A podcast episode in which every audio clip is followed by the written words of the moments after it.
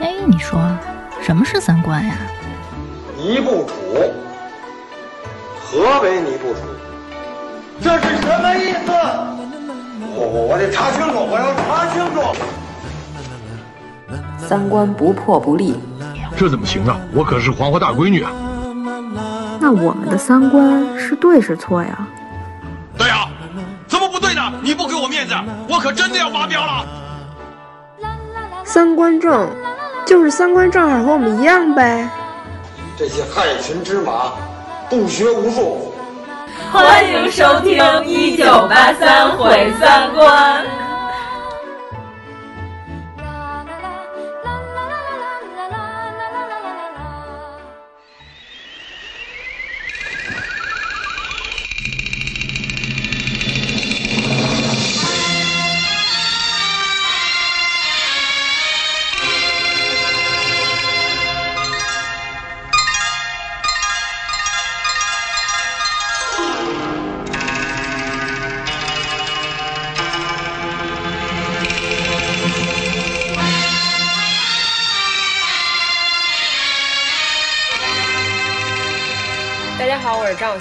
大家好，我是阎摩罗。大家好，我是王苏苏。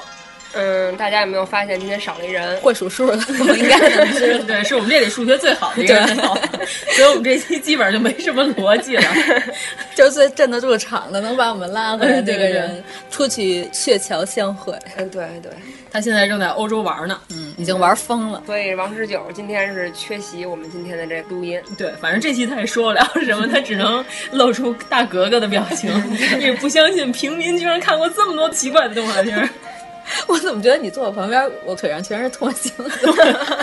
这期不能放里边，好吧，不然人家该以为我是霍建华了。喷胡精，对我们这期要喷胡晶，祝福喷胡精终于找到了女朋友。嗯，对对对。哎呦，这个快点回到我们的正式的主题，差点就跑了。你看看，大哥哥多重要！我们这期节目上线是为了配合六一儿童节这个喜闻乐见的熊孩子大节，所以才上的这个节目。这期的话题就是给我们小时候造成童年阴影，或者是改变了我们的人生观和世界观的一些动画片、漫画和影视作品。要讨论一下为什么现在熊孩子看动画片都这么低档。想说一下我们小时候是如何经历了一个改革开放、没有人管、扑面来的这个文艺复兴时期，看动画片都超级高级。那会儿的广电总局都不管我们，对对对，就可以任意胡来。对，所以我们就看到了很多非常有意思的动画片和影视剧。那也比那个《熊出没》强。《熊出没》，你知道我觉得最不像话的是什么？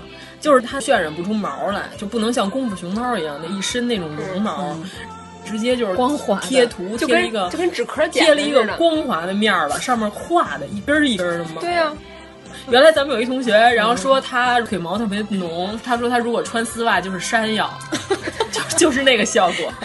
就是我觉得《熊出没》的制作实在是粗制滥造，而且他们给雪村钱了吗？就把里头一个角色做的跟雪村一模一样。跟雪村商量，而且那个动画片一直都在破坏自然环境，不是砍树就是杀熊。对，哎，好像仿佛咱们骂了半天这动画片，仨人都还没少看，对，都知道怎么回事儿。对，主要它现在太普及了。然后咱们从小时候动画片开始说起，先说点国产动画片吧。嗯，大家看的最多、印象也最深的，可能就是《天书奇谭》。每年六一节那天都会播一天的国产动画片。真的，不行，我今年我得好好看。哦，可能要上班，看不了，请假看。其实我觉得《天书奇谭》，你知道最改变我世界观的是什么吗？嗯、我从来都没有看过一个动画片的结尾不是大团圆结局，哦、就是最后结尾老神仙被抓走了，他叫什么来着？员工，然后说员工就是直接被套锁链，然后揪回天庭去了嘛。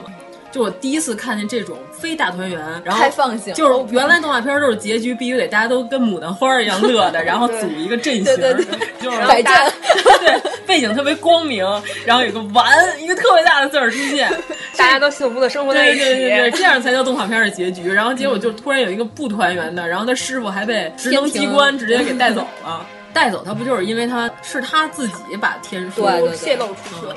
但是他当初把天书弄出来的原因，好像就是因为看了好几百年，然后天庭还不让他看，他心里特别不满。他自己不能看呀、啊，他自己不能看。我不知道他为什么，我以为是他觉得这本书这么高级，应该像人间散语。我也觉得是这个想法。对，所以我觉得他那个红胡子造型是不是因为类似于致敬普罗米修斯？随便瞎说的，有点像达摩，我觉得还是。啊，也有点儿。嗯，今天王十九不在，咱们讲这个就是觉得缺点什么，因为他长得特别像我们的王十九同学，长得特别不是那个老狐狸啊，不是像马诺那个，然后是年轻的那个，就粉色的那个，对对对对对，就是颜值担当的那个，就是那个小叫小师傅、老师傅那个，声音还非常甜，就是小皇上要以后等长大了再封他的那个。小师傅，请开门，我们想借宝四弟弟雨。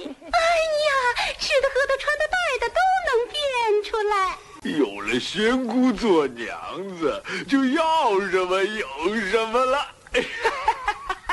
说完《天书奇谭》，我们就得说《哪吒闹海》啊。看《哪吒闹海》，我特别讨厌陈塘关李靖，就他儿子都这么厉害了，他为什么还要那么怕那些人？他可能觉得天庭的人更厉害吧。逼死哪吒是因为陈塘关的百姓遭殃。不不不，他他是怕他儿子给他惹事儿，主要。但是我就觉得哪吒特别酷，我死了，你能把我怎么样？好像中国神话里唯一的一个打自己爹的人吧，就用仙鹤把他那个 丹给叼回去，就是走那段大黑洞的时候，然后配上特别阴森恐怖的音乐，然后觉得简直太可怕了。我小时候特别害怕看那段，后来有了这段，他才变成欧巴的呀。之前都不是欧巴，对 对对。主要是因为说《哪吒闹海》当年刚放的时候，小朋友就是当一纯动画片看的，但是好多大人就是看明白了其中的玄机，因为有四条龙。对，因为有四条龙，然后其中有一条闹得特别欢，对，就是一九七六年的龙。然后后来这四条龙被干掉之后，大家就开始吃螃蟹庆祝，撒布一抹。原来不知道，对对对对对。然后所以就是说，哪吒的政治隐喻性特别强。就是所有的老外看和那个年代的中国人看，感觉跟咱们小的时候看的不太一样。小时候咱就觉得特别闹腾，特别好看，然后特别花哨那个，就特别喜欢看哪吒报仇嘛。而且那个哪吒画的算是最好看的一个哪吒了，我觉得。还有什么？那就是三打白骨精呗。那人家正式名字叫金猴降妖，金猴降妖，但是现在叫三打白骨精，一打就是十二个白骨精，一下就打了三十六个白骨精。看我三十六遍。我觉得这里边有三处都特恐怖。第一个是，就他在一个巨大的一个大石头上，石头上面滴下来水幕，然后他就能跟照镜子一样，变成了一个美女，那块挺恐怖的渲染。其实原来那个《西游记》白骨精那块也是最可怕的，是吗？我特别害怕那骷髅兵。其实后来重看一遍特傻，但是小的时候跟万圣节似的，对对对，戴了一个头巾，你知道吗？箍住，就是涂一大白脸，把眼圈画成黑色，但是他那嘴涂成那个骷髅那种带齿儿的。我小时候觉得那简直吓死我了。其实白骨夫人的原型应该是白骨尸魔，是那个玩意儿吧？那羊蝎子精了呢，一百种骨头拼出来的，练到顶天就是羊蝎子。新的三打白骨精那个电影，最后就变成了《寻龙高手》里边那骨碎龙，那他还少一块声带。呃，然后还有就是白骨夫人变出她那个假的寺庙，然后唐僧和沙僧在那儿跪着念佛的时候，那个后背景那大合唱，青灯蹦出来，对，就各种青色的火花，那挺恐怖的。然后特爱看那儿，然后还有最后白骨夫人显原啊，对对对对对，最后结尾白骨精变身变成白骨夫人梳双马尾的时候，我觉得特别害怕，因为那个动画片把白骨精和小雷音寺结合了。本来《西游记》原著里头就是打死了就完了，没有后来他又现身变了个庙，然后把唐僧他们骗进去，然后告诉唐僧其实是我害得你把大徒弟轰走了，就是这些都是后加的，就是跟小雷音寺的剧情结合了。他在那个洞府里边那块儿，我感觉应该是借鉴了大同的云冈石窟里边，应该是敦煌。不是他那风格特别北魏，反正肯定是我感觉应该是云冈石窟里边国。一言不合没事，反正我们说错了无所谓，我们不能一言不合就百度，就证明我们那会儿看动画片儿，其实美术造诣也是非常高的。那会儿不是金钱社会，所以他可以踏着心来慢慢弄。对对对，而且人家当时做一个动画片儿好长时间，嗯，不像现在似的，一下就出一百多集、二百多集。有人跟我说过，就《阿凡提》这个水平的木偶剧。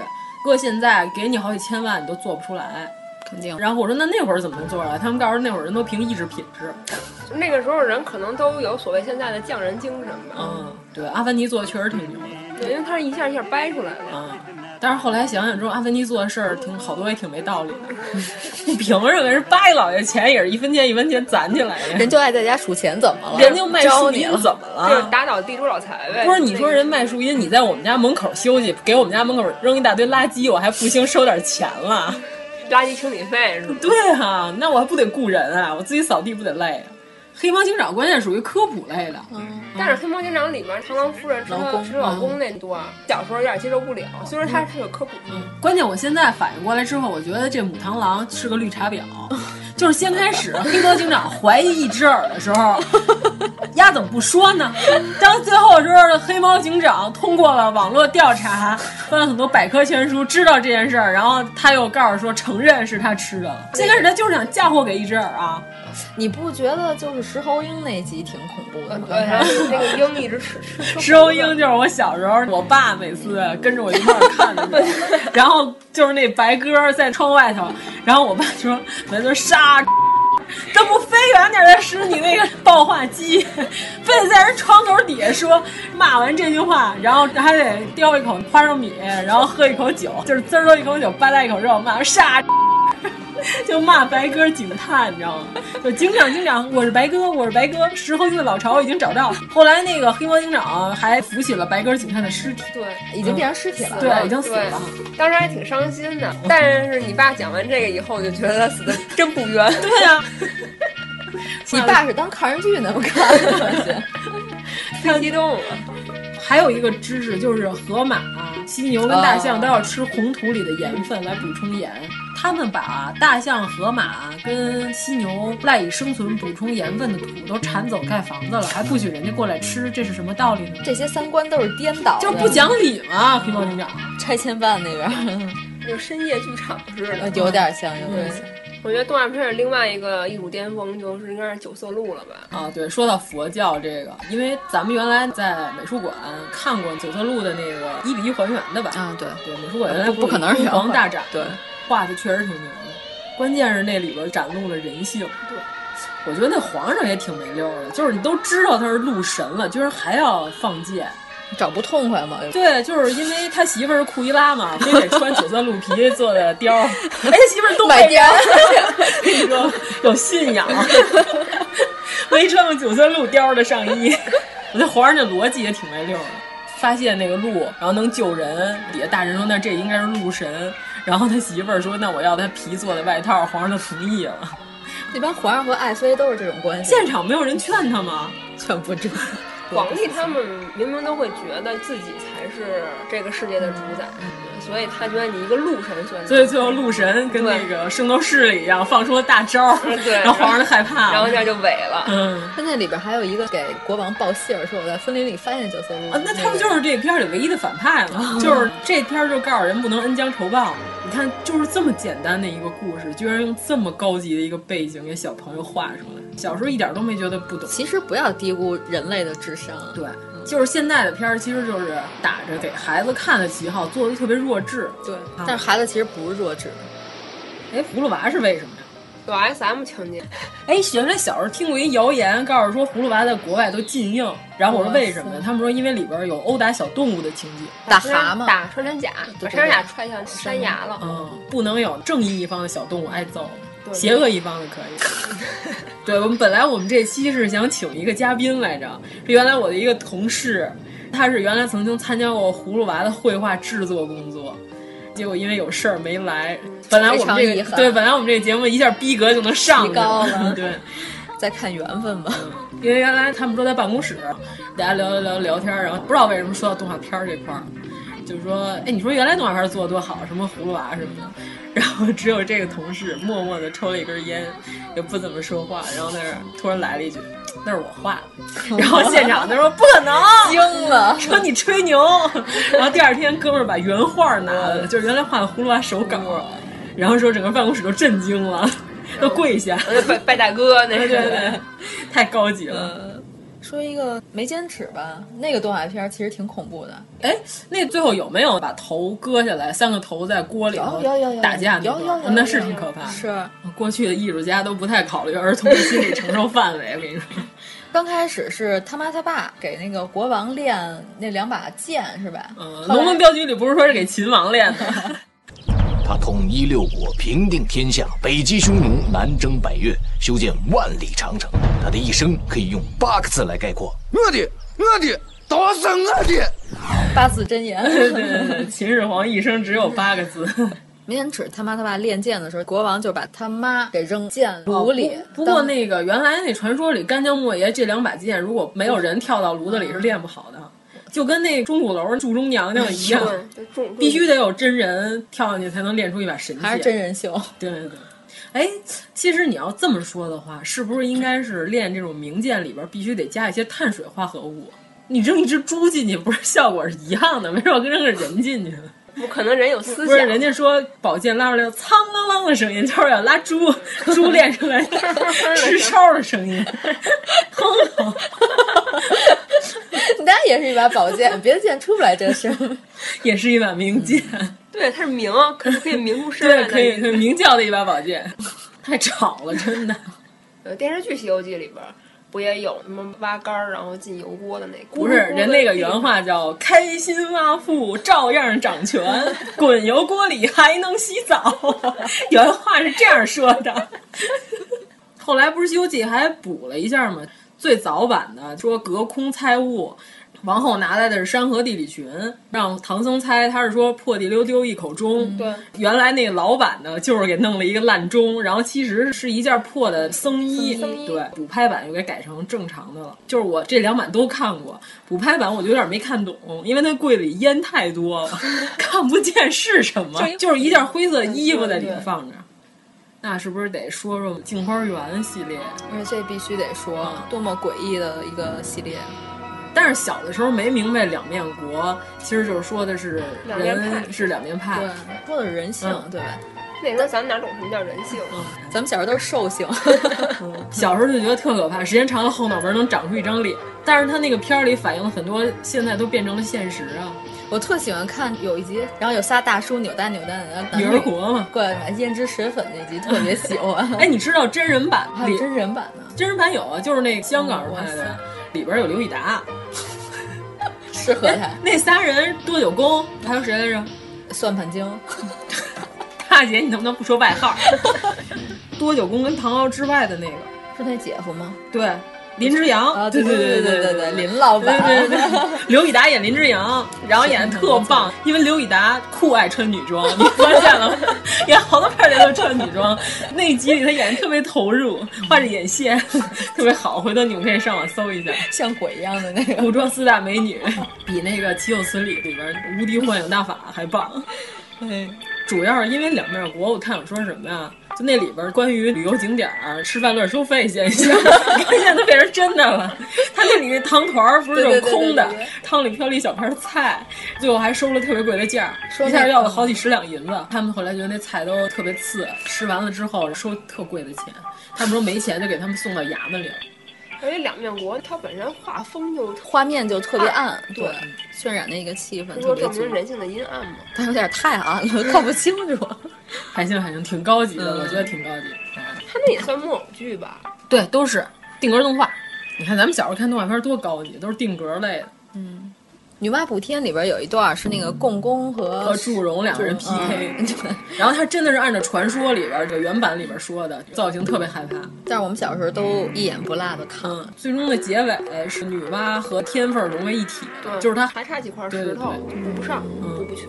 嗯，就是他本身就和天融为一体，震撼到三观。补天包括练剑都得是女的跳进去。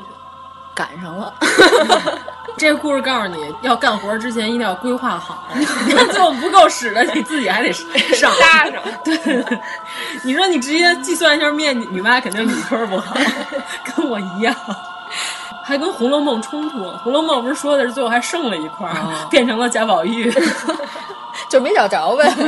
你说我刚才那搁哪儿去了？算自己来吧。对，你看丢三落四也不好，这教育了我们。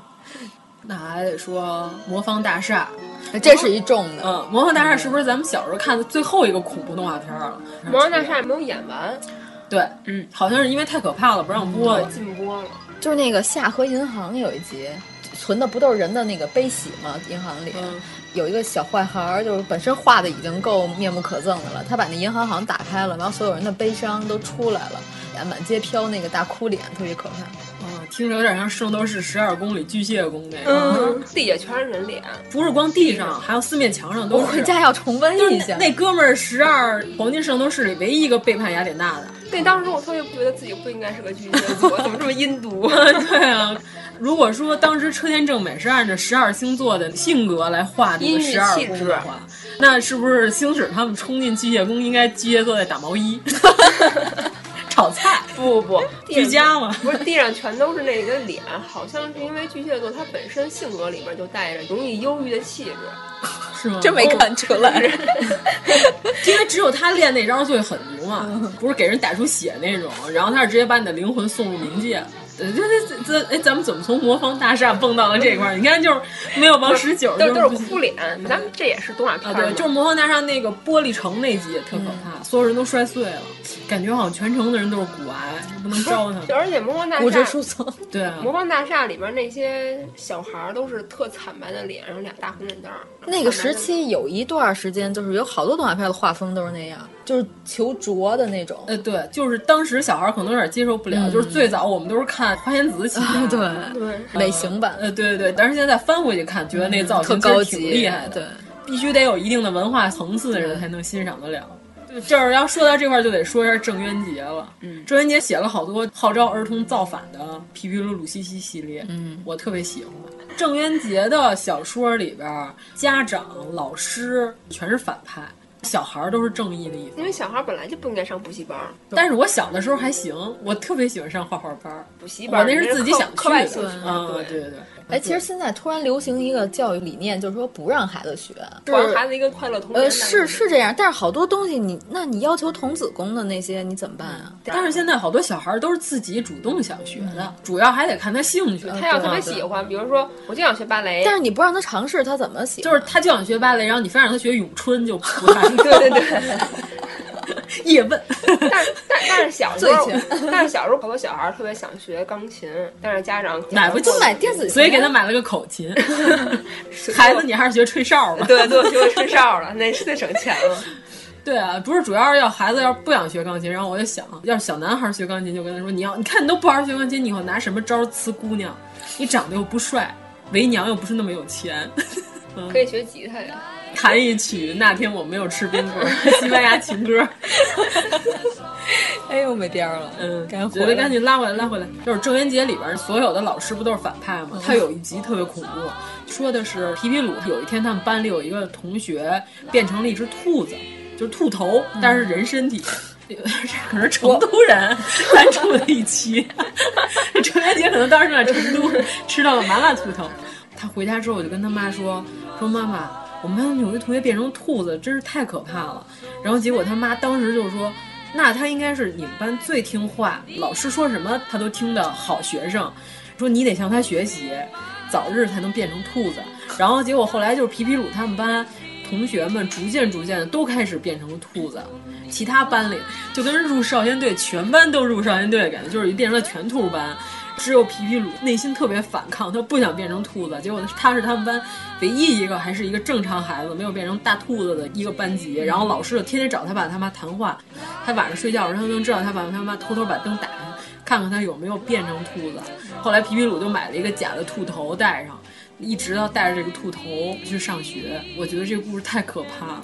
我看过这个，嗯，这个算讽刺教育体制对，但是你是不是感觉特别像伊藤润二？伊藤润二还更恐怖。就如果伊藤润二画这个，可能就全班同学就变得更奇怪一点。可能全班同学最后都融化了。那郑渊洁从头到尾都是来告诉学生不能听话，要有自己的独立思想。这个没错，嗯，就是他画《十二生肖》里，我最喜欢一个叫蛇王阿奔。设定就是八十年代到九十年代的这个期间，说的是蛇王，他特想体现一下人间的生活。然后他就投胎到一家，不是都是独生子女，全家对这个阿奔期望特别高。然后因为他是蛇王，所以他生下来就有特别高的智慧，觉得那个人间太好了。然后爸爸妈妈、爷爷奶奶对我都特别好。后来等到他开始上幼儿园，家长就让他上补习班，他就想看动画片儿，但是他爸他妈就认为你看动画片儿都是耽误时间。然后有天那个蛇王就生气了。他是有法术的，然后他把全家墙上都变出了动画片儿，就跟大背头一样。他爸他妈他爷爷他奶奶看见这种情况之后就吓傻了。后来他们全家人就以为自己是在做梦，嗯，就是说这一定是梦，这不是真的，要不然就是说不通啊。嗯，然后这个时候书里最牛的一段发生了，就是他爸他妈他爷爷他奶奶知道这是做梦了之后，他们就开始互相数落对方平常生活中看不惯的事儿。认为反正是在梦里，我可以说出来。就儿媳妇儿说老公公嫌他每天撒尿对不准小便池，都把尿尿在便池外边，然后嫌他公公吃饭嚼的声音太大了，吧唧嘴，各种家庭矛盾就激化出来了，就互相骂对方。然后先开始婆婆就不乐意了，然后跟着公公一块儿说：“你这儿媳妇儿怎么能这么说自己老公公？”他爸和他妈然后也开始吵架。然后那就是反映了人性巨黑暗的一面。然后他公公还说，那是因为那个你给我吃那些东西声都特别大，我这么大岁数牙口都不好，然后老给我咬这么硬的，你说你要给我吃年糕，我哪能发出这么大声音啊？你就是把麦克风杵我嘴边上都出不了那么大声。然后就他们家人就一直在吵架。然后阿奔他看到这种情况，他就吓傻了，他发现原来人性这么恐怖，他就收了这个法术了。然后墙上就没有动画片了。然后第二天。全家人都以为昨天这个梦做完了，早上起来又相安无事，特别和睦的在一起。就是儿媳妇还是非常孝顺，然后老公公也非常和蔼。阿温从此就认识到人类世界原来都是特别虚伪的，然后他又想不通为什么他们昨天都吵得像仇人一样，今天还关系特别好。这么高级、啊，对你是不是一听之后特别想看看郑渊洁写的这个？我小时候看这块我都笑死了，因为他们家吵架的时候，嗯、郑渊洁写的特别生活，就是儿媳妇跟老公公吵架那些内容极其真实，嗯，这么伦理，对对对，一定得好好看看，太好了。拉大王那个老鼠娶亲那里边的，包括配乐，包括那个颜色彩，都特别恐怖。拉黑大王主要是因为特别爱闻汽油味儿的那个老鼠大王，然后他说那个人类被他们征服是用鼠疫，有一段一堆老鼠冲过去，然后一只牛就变成了骨架，然后一个抱着孩子女的一堆老鼠过去就变成了骷髅，那块儿特吓人。我特别怕几个点一笔连成线的那道题啊，对，就是比苹果开机还复杂，不能折返，不能回点，因为你转一圈再斜下来就重复用了第一个点。狗跟那猫智商都不行，只有拉拉大王一笔编出来，我都忘了他是怎么画的，反正特厉害。所以支付宝都是盗取拉拉大王的创意。嗯，他那个造型环境是在一个古墓里，嗯、当时是以马王堆那个古墓为蓝本。哦，对，我看看这个，就是功夫都在这个画面以外，就是不知不觉中你的审美就提高了。对你回去汉墓，汉墓啊，对，仔细看后边墓上那些花纹。哎，拉拉大王是不是最早的寻龙诀呀？挖开没东西，全是耗子，有啥意思呀？哎，他有一段，他们底下不是有一块是研究药物的地方吗？嗯、你记得吗？那老鼠都戴着那种面具，嗯、你记得跟防毒面具，哎，有点跟九头蛇那感觉似的，就是美国队长，啊、美国政委。美国队长不就是外国版的抗日神剧吗？咱们这边打日本鬼子，他们那边打德国鬼子，然后也都是用一些超能力来打。咱们这边就是平地用步枪打飞机，他们那边美国队长徒手蹬直升机，其实没什么区别啊。说好像要拍一个叫《中国队长》，那个好像是搞笑的。细想，其实美国队长跟抗日神剧没什么大区别、啊。中国队长不就是李云龙吗？哎，你看。泡小护士，你看美国队长是不是也？哦，不是护士，是女领导，女领导，凯特特工，队长都跟女领导有事儿。原来去贵州坐在火车上，然后我们就玩猜小时候动画片角色，必须得自己给大家一些提示。然后我就猜是两个未成年小男孩弄死了一个成年男子，并且用以活埋的方式。火车里都惊了，你知道吗？说这什么动画片啊？他想了半天，没想到是人参娃娃。嗯，关键是人参娃娃是不是最早的腐剧？为什么人参娃娃只喜欢小哥哥，不喜欢小姐姐？小哥哥来家里，来嘛来嘛。因为你要是细想，这故事里都是一些奇怪的东西。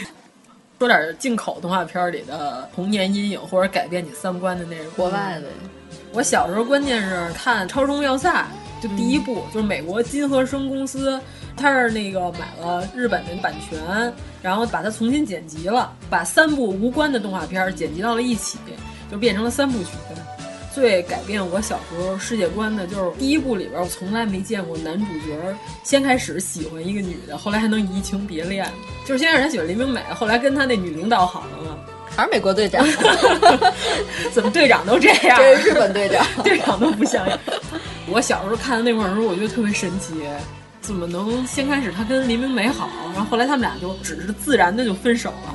因为林明美是大歌星，然后他就是一个开战斗机的一个队长，怂了，不是因为出轨或者是立场不一样，是因为地位不同还是怎么着？就我小时候不太理解的一个原因，就分手了。不门当户对呗。对对对对，我配不上你，不是小时候儿童能理解的一件事。然后他跟他们指挥部的女领导好了，是因为他们俩有共同的信念，再有一个共同的部门，然后和那个外星人做斗争。产生了革命的 友谊，又把革命友谊再升华了一下。还有小时候看那个《棒球英豪》啊，那是我看的漫画，但是没看过动画，是安大冲的那个。嗯，对，上山打野，上山河野。后来为了让打野变成主角，然后把河野弄死了，那是他亲哥哥呀，太没有道理了。就是小时候看的，还有高桥留美子，他虽然画乱马什么的都是搞笑的，但是他画过一个人鱼传说，没看过。那个特别可怕，他那里就是说的吃了人鱼的肉就能长生不老，反正那里边就是他讲了几个故事，都是长生不老之后人生活的特别痛苦。就那里头有一段是一个外表是一个四五岁的小孩，嗯、但是其实他已经活了都快一千年了，天生童姥吗？对，然后那个但是因为他是个儿童，所以他不能照顾自己，他不能在成人社会生活。嗯、漫画里说的意思是，人吃了人鱼的肉，有的人因为不适应。就会变成特别恐怖的那种大怪物，没有人的思想。还有一种就是因为人鱼肉有剧毒，然后人吃了之后就当场就毒死了。然后只有一部分人吃了人鱼的肉才会长生不老，还保持人的外形。不知道是不是能吃河豚也对，我在想，反正差不多。反正那个孩子就把这个肉到处给人试，他觉得这个女的温柔可爱，有母性，能照顾他，他就偷偷的给他们吃人鱼的肉。然后如果那个人能活下来，他就让那个人照顾他。因为他所有的人吃了人鱼的肉，如果你破了伤口，愈合特别快，除非有人把你的头砍下来，你才会死。金刚狼，呃，金刚狼变成粉末都死不了，好像。结果那个孩子后来控制了一女的，那女的就是想长生不老，但是又想摆脱这个小孩儿。他们表面上看来是母子，然后实际上他就是不能有自己的生活，一直得和这个孩子在一起，要不然他如果不长期吃，他那个就失效了。结果这孩子就是每次都发现这个女的要把我当包袱把我扔了，然后就不再给他们吃肉，或者就把他们杀了，然后他再找一个新的人照顾，是不是听起来特别可怕？这只是其中一个故事，然后里边好几个小故事都特吓人。我回去找找这漫画啊，你可以看看《人鱼传说》，画特别好。那我觉得他写的这些就有点像《世界奇妙物语》，呃，没有那么恐怖。嗯，因为所有这些奇怪的漫画，我都是在原来有一本叫《画书大王》那个杂志，我在上面看的。盗版合集是吗？对对对对，原来是一个期刊十六开的一个，跟杂志似的。后来因为版权问题，这个就出了一年，然后就没有了。它是一个月两本，然后我攒了二十四期完全版，现在还留在我家的柜子。咱得说说希瑞吧，希瑞是不是也是一个小时候的反派是骷髅王是吗？那个反派叫霍达克，骷髅王是希曼是他哥，就是戴上金色的头套会变成一个你的熟人的那个。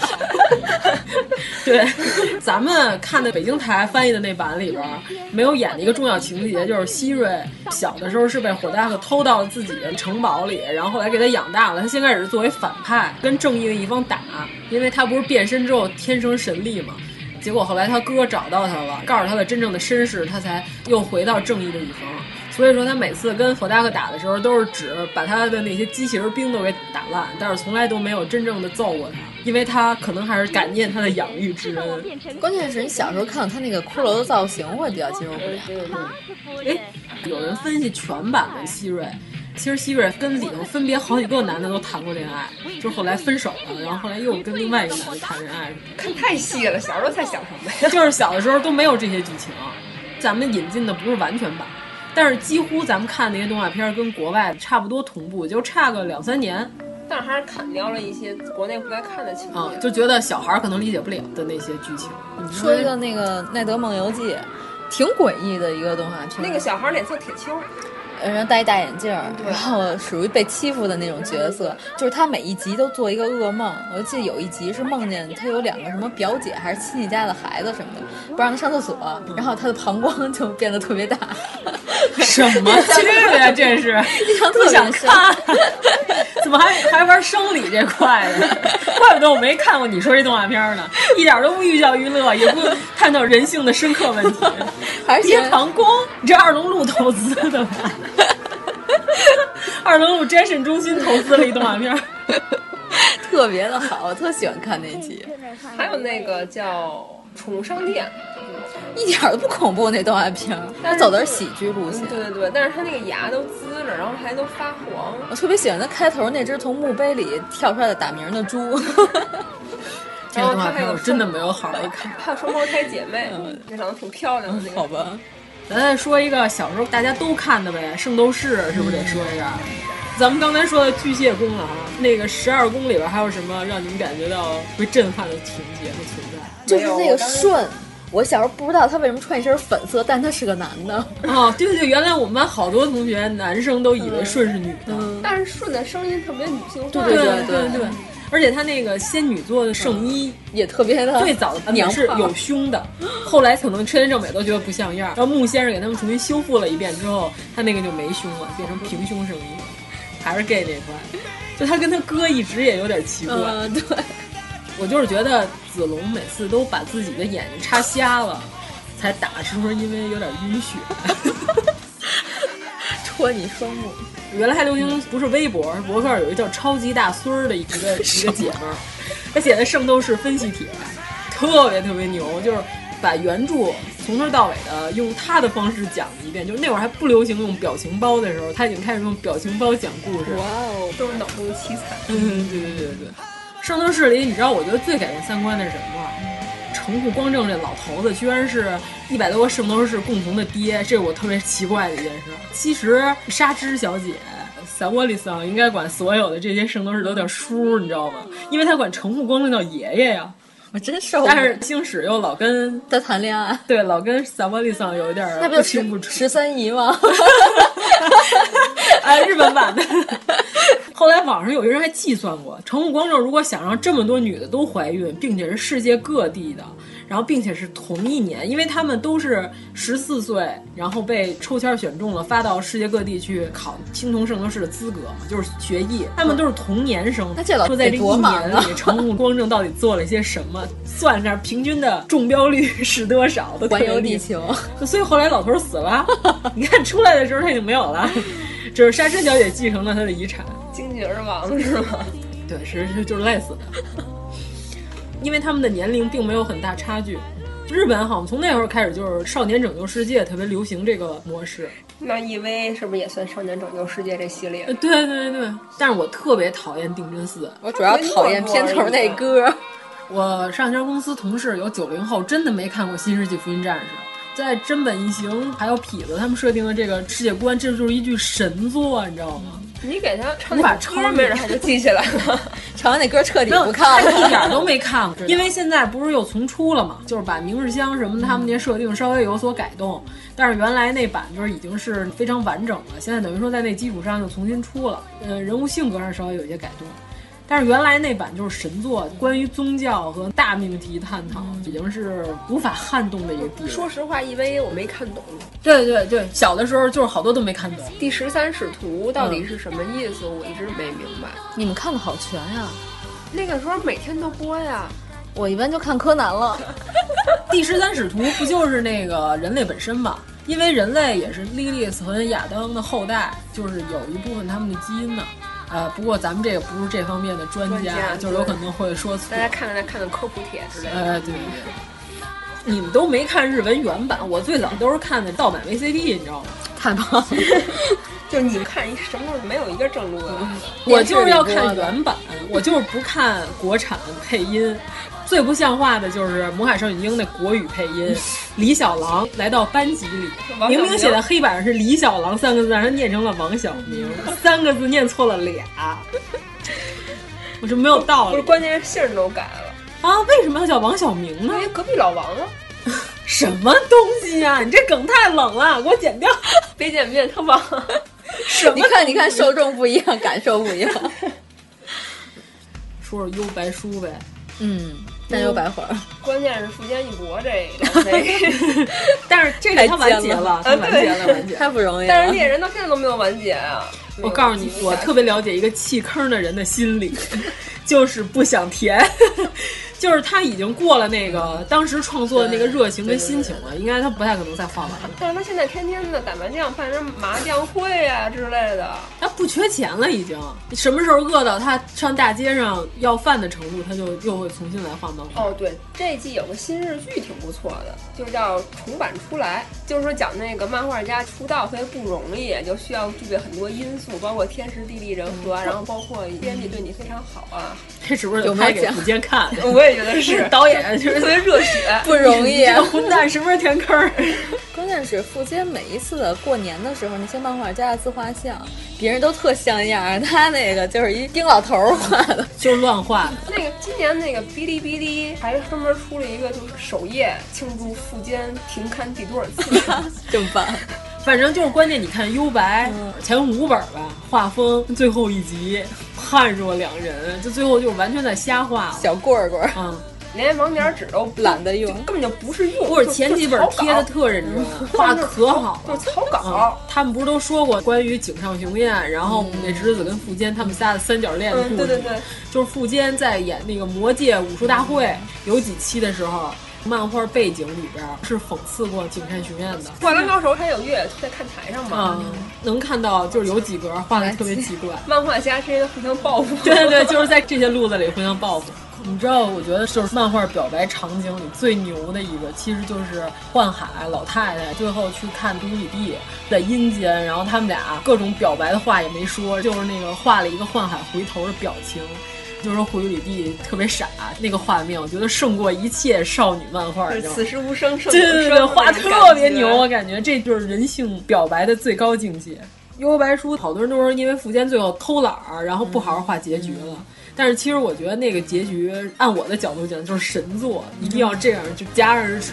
就是原来高桥留美子和那个鸟山明他们俩不是分属两个漫画社吗？为了两个漫画社的销售量，然后两人必须得不停的画下去。所以说，你看《龙珠》到最后就是超超超超级赛亚人，就感觉他可能是结巴，然后反正就是看不下去了，已经打到魔人布欧那块儿就不好看了，就不断的就出现新的反派，不断的变身，然后各种打，就是啥意思。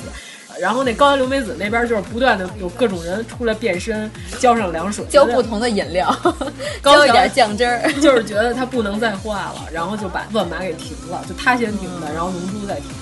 真是 PK 到死，但是不失为乱马还是一部经典的漫画。鸟山明就是因为画龙珠画伤了，所以后来他都不怎么画漫画。其实本来是一个奇才，嗯，鸟山明还是挺牛的。有一个漫画你们都没看过《圣子道》，我怎么看都是少年漫画。谁画的？你说？我感觉是那种画风非常少女。No No No，不是吗？《圣子道》是梅泽春人画的啊，没听过。画风就是完全是血腥的少年漫画。哎，日本有一个热血高中互相打架的那个啊，热血高校。呃，热血高校，我觉得就是跟《圣子道》比，热血高校就是一个纯洁的少女。你现在知道《圣子道》到底有多暴烈了？就他这里完全就是打满脸血，就是用金属棒球棍直接抡头的这种打法。他那个主角日野就是号称要征服全世界，主要是比较抗揍。对对对，但是他那里确实他很无敌，就是谁都打不过。到最后是他觉得一个一个打太慢了，嗯，可我哥们儿加入了摇滚乐队。他认为只有用摇滚乐才能征服这个世界。哇，这个跳麦头去了是吗？哎，这这不就是一笑话吗？就是他们说的有一个乐队，然后上来介绍说：“大家好，我是主唱，然后给大家唱一段。”然后大家好，我是吉他，来了一段 solo。鼓手说：“大家好，我是鼓手。”然后来了一段鼓。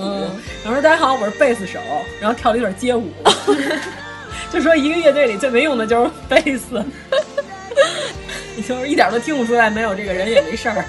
我听太不尊重贝斯。我听那个最无聊的笑话，我在哪儿听的我忘了，反正我特喜欢这个笑话。贝斯还是挺有用的。对，就感觉圣子道那个路子就这样的。先开始你就感觉他最后应该已经是要靠拳头征服世界了，最后结尾哥们儿加入了一个摇滚对，特别不像样儿。有鬼相识里系列不都挺暗黑的吗？嗯，对。然后还有，特别是他画那独伯爵该隐，那还好，就关键是他颠覆过一些啊，就格林童话。对对对，最初的那个格林童话就是那样的。嗯、因为以前我们家买过一本翻译过来的格林童话，嗯、里边就是全是黑童话，没有一个美好的结局。因为原来格林童话最早它就是从民间收集的，都是那些没有什么文化的老太太睡前给小孙子讲的。哎，我还就会讲古代的故事。哎，古代故事。我给他讲那个牛郎织女天河配呀，阎王爷跟猪八戒打起来了，小鬼扛着招魂幡。喂喂喂喂喂！只要是一闹，你说我就害怕。干啥？你害怕？我一会儿让妖精捉你来呀！都是这种的。就里边没有什么正经的故事，呃，关键是它里边挖掘了好多那种欧洲的传统刑具，就是还挺啊，对，就是铁处女，就放血对。其实你要细想，确实是这样。就是白雪公主，一个姑娘长得再漂亮，她也是在出殡的现场躺在了棺材里。王子为什么会爱上一具尸体，恋尸癖啊？你不能细想这事儿，咱们小时候就没有想过。对啊，所有的就是你没有想到的细节，细思恐极。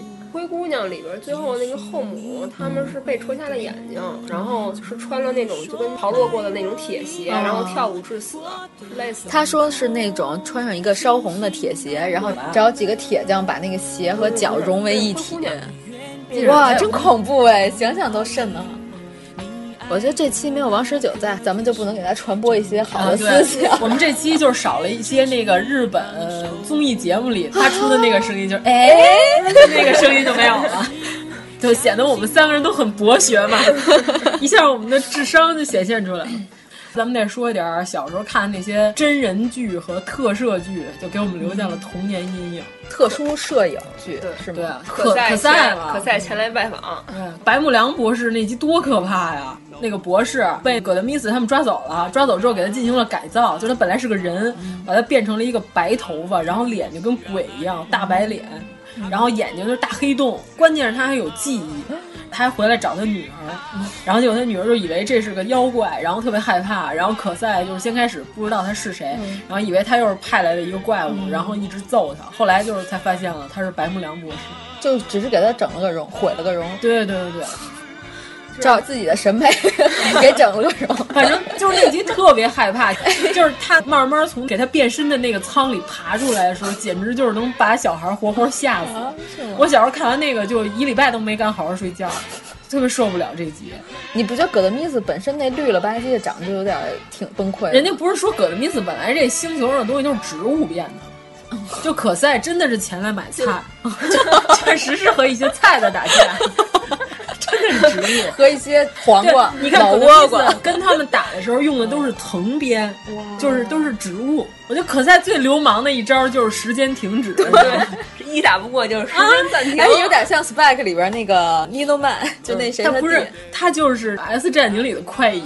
哦，对对对，就是因为他太快了，然后人家都定那儿的时候，他给人家把拳头改变方向，子弹也改变，但是终极杀人王，他只是快而已，火云但是邪神，他没有停止别人的时间。嗯，对对，但是可赛就更不要脸一点，对，这是他最大的一招。可赛里有好多剧情是当年因为《星球大战》火了，有一度风靡这种时代战士加上战舰、外星人这些剧情，跟那个尔塔小公主在一块儿那个机翼、那个机器人，特其实就是 R two D two 吧，对，跟那特像，嗯，这垃圾桶感。奥特曼不也是这种类型的吗？对，你看他们那些服装也特别像星战，但为什么在脸上带俩蛋呢？咸蛋超人。哦，他们日本特摄还是要加入一些自己的那个创意，那忒难看了。然后还得先举手，然后才能回答问题。对，就是这样。我小的时候就觉得可赛里边队员里有叫乌拉拉，就是穿短裙，全都穿着齐逼小裤衩。女的吗？对，只有尔塔小公主穿的特别严实，从头到尾没穿过短裙，她还是穿长裤。就是她后来头发从黄色变成了黑色的时候，她最后也变成时代战士了，她也没穿过短裙。最后有一反派，那女的叫萨塔尔，就是一个雌雄同体。她是穿渔网袜的。我觉得你记的东西太多了，为什么你每个角色的名字都能记得这么清？对，就这么这么莫名其妙的一个名字。然后我一直都以为可赛后来要跟萨塔尔发生一些什么，但是也没有什么故事。太妖艳，妖艳贱货。对对，就是就我小时候第一次看到渔网袜，就震惊了我，就是感觉还不错。短裙，长大以后并没有尝试过。对，日本特摄还有比赛系列，你知道吗？就是他们老搞一些绝招戏，就是日本人老搞这种热血型，就恨不得那一个点球能演二十分钟，这一集就演一点球。关关键是他们就我是歌手吗？特别胡闹，但是每个人都有一个绝招，嗯包括《灌篮高手》也是，嗯，每个人都是特技都不一样。《灌篮高手》还好吧？咱们是不是得说点国产剧啊？国产剧的最大阴影，呃，《封神榜》呢，就是阴影之集大成嘛。戳瞎眼，对，就姜皇后嘛，还有炮烙之刑。他那个戳瞎眼那个特效做的太恶心了，就感觉脸上糊两坨屎。关键是当年的特效，这个就是你今天再翻回去看非常傻，但是当年小孩儿就接受不了，惊了我特别害怕，就是纣王做梦梦见姜皇后晚上来找他，然后一直背冲着他。纣王就是说让他回头，他一回头那个眼睛已经瞎了，是两个大黑洞，然后还没有手。哎，你不觉得这特像《红楼梦》里那集吗？风月宝剑啊，对对对对对对，看那镜子背面是个骷髅，说他不能看正面吗？还有波一考，快说对说，对对，博一考这名字起的特别像样，特别像一个他这名字红界的名字，就是得做成饼，我跟你说。但是博一炸或者博一煮都还 也不怎么样。那没准变成羊肉泡馍了，那那怎么怎么做呢？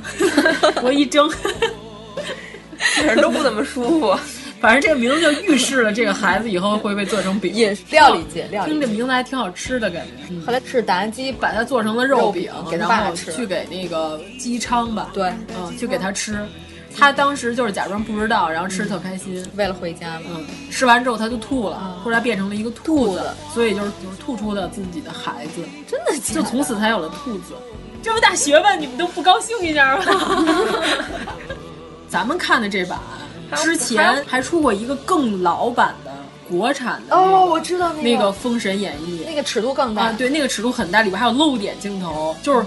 演了没几集，后来国家就不让播了。现在在网上还能找到那个老版前几集。嗯，对对对，我还给那个阎摩罗传过 链接，他看完都震惊。那歌也特害怕，对，就是那里边妲己和纣王在大街上户外作乐，嗯、然后呢看见一个孕妇走过来，然后妲己就说说她能知道这个孕妇肚子里怀的是男还是女，纣王就说不信，然后妲己就说把她抓过来，直接把她剖心挖腹，就把肚子拉开，把孩子取出来。他跟纣王打赌说他能猜中，然后一看果然是一个男孩，还拿着那个小婴儿血呼撩拉的，就是特别清楚的一个特写。那个我当时看的时候，第一遍看是在半夜看的，确实差点没吓死我。嗯，妲己想出各种酷刑，那酷刑都特别酷，特别酷可还行。那有一段就是他把那个宫女抓住之后塞在麻袋里，然后里面全放上蛇，然后把麻袋口扎紧，然后用棍子揍他。后来那个麻袋全是血，特别吓人，就是确实是一个童年阴影，就是比后来那版要恐怖的多。我终于知道你为什么现在看《咒怨》能笑出声了。嗯，但是《咒怨》啊也还好，就是挺傻的，我感觉，尤其是那个花椰菜出来的时候，妲己好像是把一个谁扔到一个万蛇坑里边，嗯、宫女儿也扔过，特别怕蛇，然后那里边真的是全都是蛇。纣王不是那俩王子帮着西岐打那个纣王嘛？啊、然后后来那小王子，反正在有一次战役里，就是让一个冷兵器，就是类似于长矛之类的东西给穿死了。啊、后来他当时呢还有一个女朋友，那女朋友就殉情了，就是直接也趴在他那个剑的那个头上，跟他穿糖葫芦。啊 还挺恐怖的啊！这有什么可恐怖的？那这个可怕。那你看《神雕侠侣》里边那个吐枣核钉那大妈，太可怕了！求仙尺，对对对，炮烙之刑也挺。嗯，主要他的那个靠在上面变成骷髅了。他演的过程就是他的肉逐渐被烧光了，然后变成了骷髅。对，那块挺吓人的。姬昌他有一次做梦，梦见他儿子就伯邑考，在梦里伯邑考就是从一个正常的脸变成了一个骷髅，你记得那个吗？那好像是后来，后来对对对，后来那个也挺恐怖，反正那里边只要加特效的地方都还挺。但是后来重新看了一遍，发现就是涂绿色啊，对，有点不像样，有点像葛德咪，只是把脸涂成了绿色。变成蔬菜，对。就说完《封神榜》，咱们就必须得说一下那个小时候害怕的大户，对，就是《聊斋》。聊斋特别害怕。哎，《聊斋》其实后来有一个电影，是古墓荒郊还是什么，反正是《聊斋》改编的，八九十年代的电影，就是里边有画皮那一段，那个鬼的造型还挺恐怖的。我小时候觉得，我姥姥原来说那个特别早，原来演过一个老版《夜半歌声》还是画皮，说当年上映的时候把好多人都给吓坏了，哦、然后因为。当时路灯还不像现在这么发达，哦、就是你晚上看完电影回家的时候，哦、这个路就是真的是黑的。就是那个《聊斋》里头，我有一段特别害怕的是什么？有一段剧情就是一直是有一个穿着那个道士服饰的一个老头一直在倒着走，他走到哪儿的时候，地上的那个砖都会散开。他一直是在后背朝着人，一直在倒走，但是一直都没有转过来。然后以至于我后来到了公园，早上得看晨练倒走的老头儿，我都害怕的不行，你知道吗？怕他们踩着你，就倒走特别可怕。原来有人跟我说，我告诉说早上起来在玉渊潭看我一倒走大爷，走着走着掉到河里了，然后游上来继续倒走。有，比比较像样，比较像样。一下进行了两种方式的锻炼。大爷一看就是经常掉，经常倒走，都已经宠辱不惊了。哎，你们小时候看《聊斋》不害怕吗？就害怕。我记得有一个镜头，好像是一个女的，就是后边长头发，然后转过来还是一脸长头发。啊，对对对对，有这剧情。就梳了一个那种古装头，但是转过来还是头发。他好像就是说，就怕转过来吓着公子，然后转过来还是头发。好像是。就是这个剧情在好多戏里都有借鉴。前一阵儿，张家辉拍了一个恐怖片叫《盂兰神功》，那里边就有一段，就是他说的是盂兰节，然后不知道那个戏班演戏，然后酬神，就是给神鬼看的。演了有一段，就是张家辉晚上下班走在一个胡同里边，然后他晚上就是看见前面有一女的梳着一个麻花辫，在他前面走，走着走着呢，他就发现那女的是在倒着跑，还离他越来越近。先开始是那女的，然后站在那儿不动，然后转过来还是编着一个麻花辫，然后他就有点害怕了，转过来之后就开始倒着跑追他，然后给他吓得够呛，他就玩命狂跑。《盂兰神宫》里边有几段还真的挺可怕，就是里边有一段特别像蓝可儿，就是前一阵蓝可儿出事儿那个，嗯，然后他就好像借鉴了那个，其实就是这种未解之谜，挺恐怖的，因为你说不出来他是为什么。对，嗯，反正有机会的话可以补一下我们说的以上的这些。对，因为上次我亲戚家小孩儿，就是有一次他妈把《花仙子》给他翻出来，他就跟他妈说：“妈妈，妈妈，原来还有这么好看的动画片儿，比《熊大熊二》好看多那肯定，咱们有一同学的思想非常好，就是我们家就是不许看《熊大》和《熊二》。耶，家长也不要因为觉得孩子小，觉得这些看不懂，咱们大家都是这么过来的。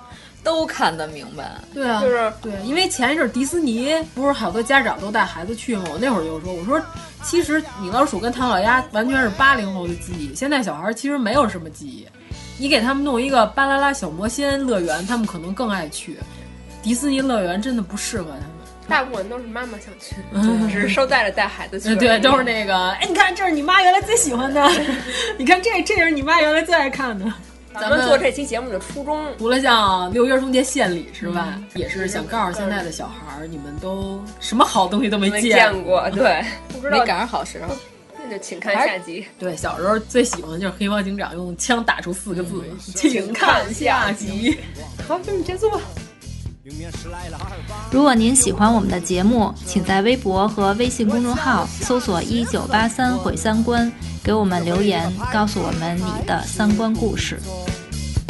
小白天的电视机里在播，白娘子和许仙在唱歌。哦，千年等一回，我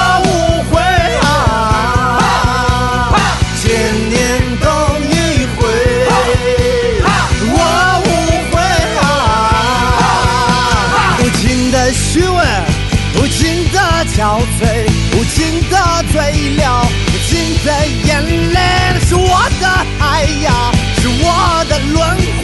哦，你的爱呀，换不回。